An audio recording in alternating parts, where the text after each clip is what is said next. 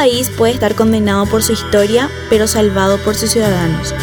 Todo depende de la voluntad de luchar por lo que creemos y anhelamos. Esto es Gramo Podcast, una plataforma de ideas que inspiran a la acción. En este episodio escucharemos a Benjamín Fernández Bogado.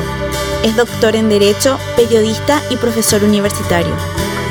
Es considerado uno de los oradores más fascinantes de América Latina, en temas de democracia, educación y gobernabilidad. Te invitamos a revivir su charla del 2012, en donde expresa el por qué debemos seguir creyendo en el Paraguay.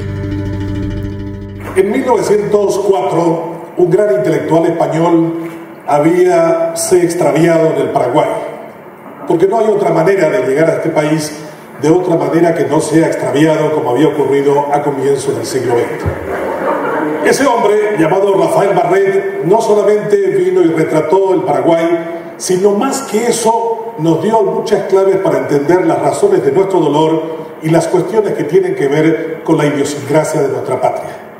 Cien años después, un escritor también español, Gregorio Morán, desde Cataluña, vino tras sus pasos y escribió un libro llamado Asombro y búsqueda de Rafael Barret. En ese texto escribió lo siguiente que durante mucho tiempo me ha dejado taladrando en la mente el significado profundo de esa expresión. Es un país hermoso y duro, con una historia que nunca acaba bien. Hay algunos paraguayos, pocos en verdad, que han tenido suerte, pero el país no. Paraguay es un país con mala fortuna y con un rasgo muy español, el de haber sido especialmente cruel con los mejores de sus hijos. Este texto también había dado paso a una expresión de Rafael Barret que posteriormente lo retomó Augusto Roa Bastos y dijo de una manera sencilla que el infortunio se había enamorado del Paraguay.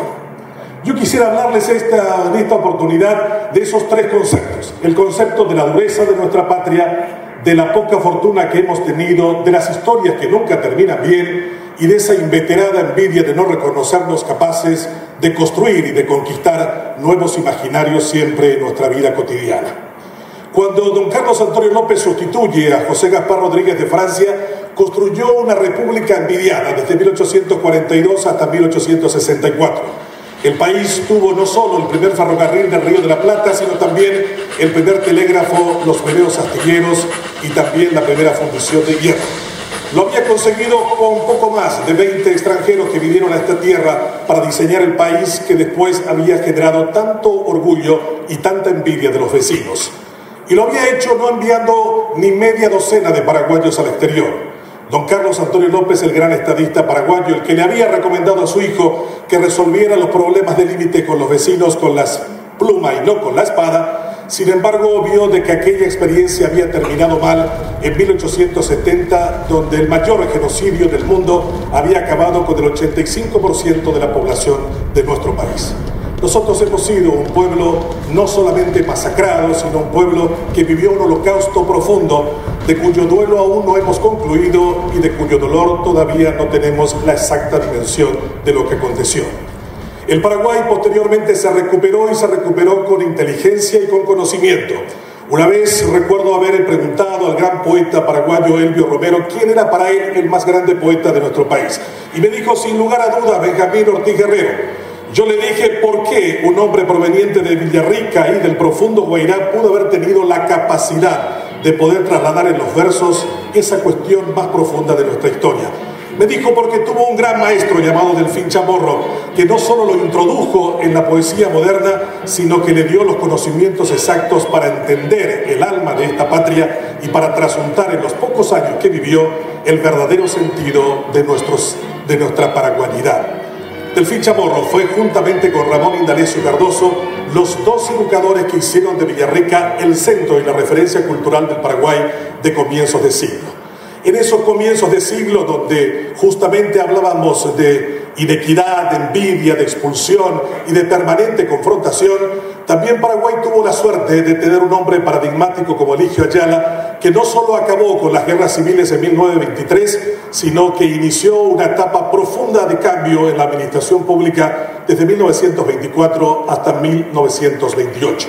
Pero de nuevo, esa historia le ha jugado no solamente una mala pasada a nuestro país en la forma como falleció, sino en la temprana edad en que nos dejó sin un hombre acrisolado en honestidad y en grandes capacidades.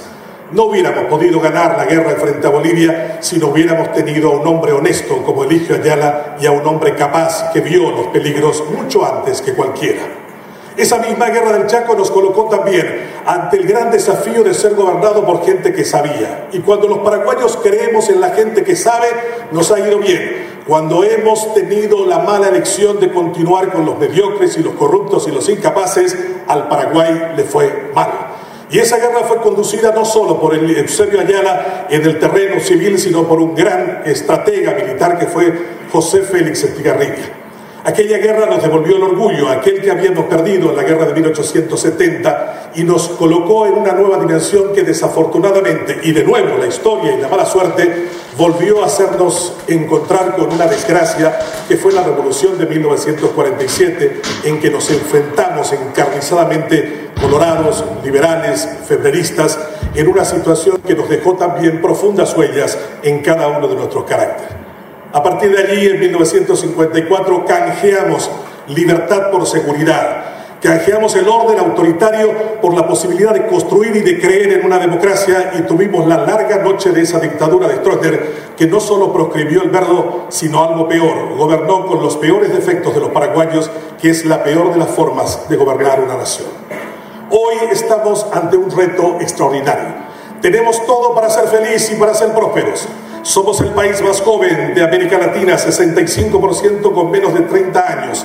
Tenemos el per cápita hidroenergético más grande del mundo. Eso significa que podemos hacer de la energía eléctrica todo lo que podamos hacer y crear. Pero sin embargo nos empeñamos en seguir consumiendo derivados del petróleo, comprando gas proveniente de la Argentina que al mismo tiempo se trae desde Bolivia al mismo tiempo seguimos creyendo de que hay una matriz diferente que no sea la energética la que nos va a posibilitar encontrar ese desarrollo cuando es allí donde debemos apalancar nuestro éxito y nuestra capacidad de construir un país diferente. Nosotros deberíamos tener el objetivo que de aquí a cinco años todo el esquema de movilización de transporte del Paraguay sea eléctrico. No podemos entender por qué el Paraguay no utiliza al 100% su energía eléctrica para movilizarse. En este momento es el gran boom en el mundo los autos eléctricos, que consumen casi nada. Hay dos grandes marcas que compiten en el mercado mundial y un viaje a Asunción Ciudad del Este más o menos significa 25 mil guaraníes de transporte a través de energía eléctrica. Esta es la base de nuestra riqueza.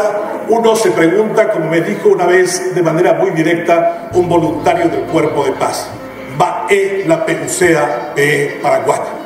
¿Qué es lo que quieren comer? Son jóvenes, son lindos, son capaces de enfrentar los grandes desafíos. Uno viene a buscar un mineral de uranio y se tropieza con titanio. Tiene silicio en cantidades extraordinarias. Tiene las posibilidades de explotación minera más grande que tiene América Latina y sin embargo son pobres. Cuatro de seis paraguayos viven con menos de dos dólares diarios. Esa es la mayor vergüenza, el hecho de no merecernos el Paraguay donde vivimos. El Paraguay tiene una potencialidad enorme por sobre cualquier país de la región y sin embargo seguimos creyendo que no somos capaces de alcanzar el éxito. Tememos el éxito. Nos complica tremendamente estar en ventaja. Una vez pregunté a un defensor de la selección paraguaya cuál era el momento más difícil del juego y me dijo los primeros 20 minutos 1 a 0 a nuestro favor. Y el mejor momento, ¿y por qué? Y porque en ese momento creemos que nos van a empatar y nos van a ganar. El mejor momento es 37 del segundo tiempo, 0 a 0 y gol a favor nuestro de Yocoa. Esa circunstancia de, de la molestia ante el exitoso es una de las cuestiones que debemos cambiar del Paraguay. En el Paraguay solo se tolera al que tiene éxito cuando se está seguro que tiene cáncer y eso está mal.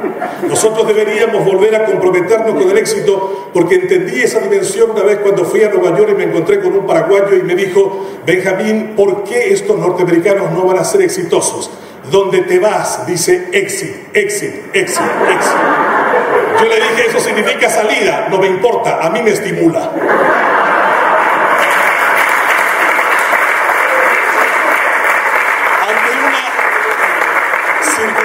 De ese tipo uno dice, ¿cuándo los paraguayos vamos a pellizcarnos cuando vemos a personas exitosas? ¿Por qué nos cuesta tanto elogiar al que es capaz? ¿Por qué aquel que estudia tiene tantas dificultades en este país?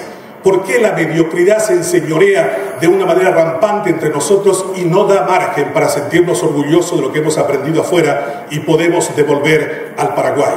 Cuando tengamos espacio para poder entender estas cosas y para saber que la educación es lo único que nos pueda transformar, quizás podamos entender lo que Albert Einstein había dicho alguna vez.